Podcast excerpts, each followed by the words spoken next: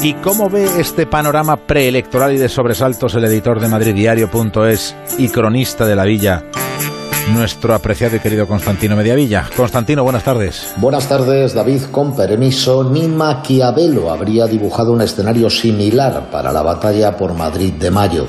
Ganar Madrid ya era la joya de la corona, pero ahora se convierte en el ser o no ser de varias formaciones políticas y por extensión pone patas arriba cualquier escenario previsible. Iglesias lo sabe, Sánchez y Casado también, incluso Arrimadas y hasta Errejón.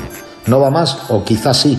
En estos momentos, quién sabe. Si para Ayuso esto era el pasado lunes un doble nada, lo recordarás, para Iglesias es otra operación de altísimo riesgo. Evitar la posible desaparición de Unidas Podemos en la Comunidad de Madrid le obliga a convertirse en cabeza de ratón a sabiendas que a los madrileños de nacimiento, como es el caso de ambos contendientes por Partido Popular y Unidas Podemos, se les conoce como gatos.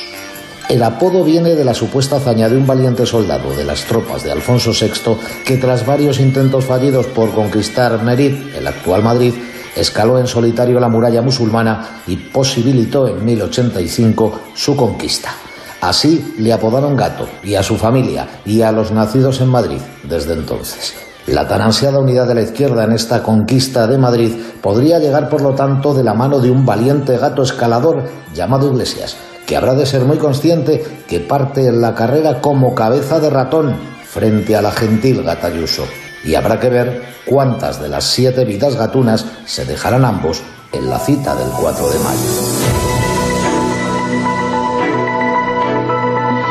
No nos ha aclarado el consejero de Interior qué va a pasar ese 4 de mayo. Sí que parece muy difícil que esa jornada lectiva estén los niños y las